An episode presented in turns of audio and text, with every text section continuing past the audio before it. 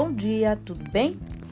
Hoje é 21 de junho de 2022, terça-feira. Eu desejo um dia maravilhoso, apesar de muito frio aqui no sul, cheio de coisinhas de fazer sorrir. A receita de hoje é uma, uma receita que parece fácil, todo mundo ah, faz meio que nariz torto e tal, mas muita gente se bate e não sabe fazer. Suflê de couve-flor, tá?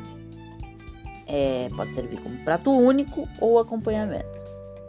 Os ingredientes que você vai precisar são uma couve-flor, meia cebola sem casca, um litro de leite, 4 colheres de sopa de farinha de trigo, 4 colheres de sopa de manteiga, uma folha de louro, meia xícara de chá de queijo parmesão ralado, noz moscada, ralada na hora e sal a gosto. O modo de preparo: pré-aqueça o forno a 180 graus.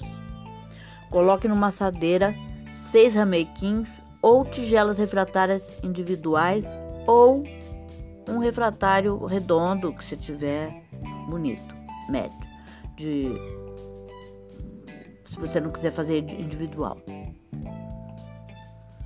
É, você pode usar um refratário grande de aproximadamente 20 centímetros de diâmetro. Descarte as folhas, a base do talo e corte a couve-flor em floretes médios. Coloque numa tigela e lave bem sob água corrente. Escorra bem a água e reserve. Coloque a manteiga numa panela média e leve ao fogo médio. Assim que derreter, acrescente a farinha de trigo e mexa por cerca de 3 minutos até começar a dourar. Essa mistura ela é chamada do, de ro. Eu já ensinei aqui. Ela vai engrossar o molho. Acrescente o leite de uma vez só e misture bem com batedor de arame para dissolver todos os gruminhos de farinha. Junte a folha de louro e a cebola, sem picar mesmo.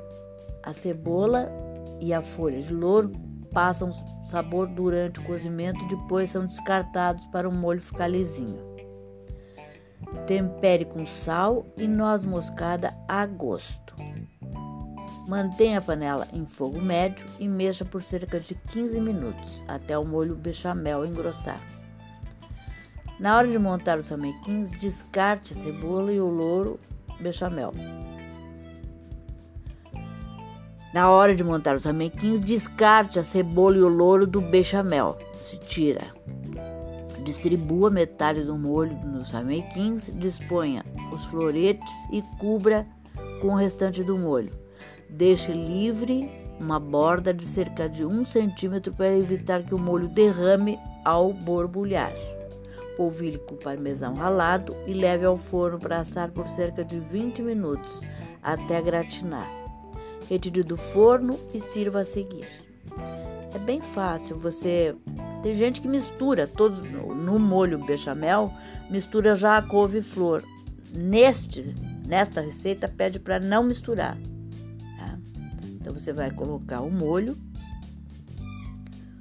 e depois a couve-flor e depois o queijo e leva para gratinar. É um outro jeito de fazer também, tá bom? Espero que vocês tenham curtido até amanhã, se Deus quiser.